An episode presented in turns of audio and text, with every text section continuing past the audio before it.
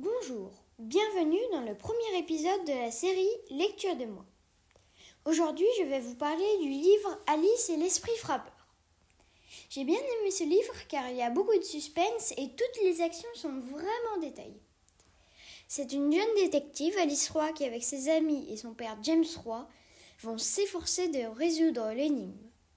Une dame nommée Madame Clark reçoit l'ordre de son défunt mari d'enterrer de précieux bijoux à côté d'un arbre servant de boîte aux lettres, pour les retrouver remplacés par des faux. Un manoir mystérieux avec un fantôme qui serait dedans et dont des personnes dangereuses ont fait leur repère ont vite fait de déménager après l'investigation que va mener Alice. Des jeunes filles naïves qui acceptent de verser la plus grande partie de leur salaire à des gens inconnus. Plein d'autres choses à découvrir en lisant le livre. Je recommande très fortement ce livre. Je l'ai trouvé très bien. C'est la fin de cet épisode. J'espère qu'il vous a plu.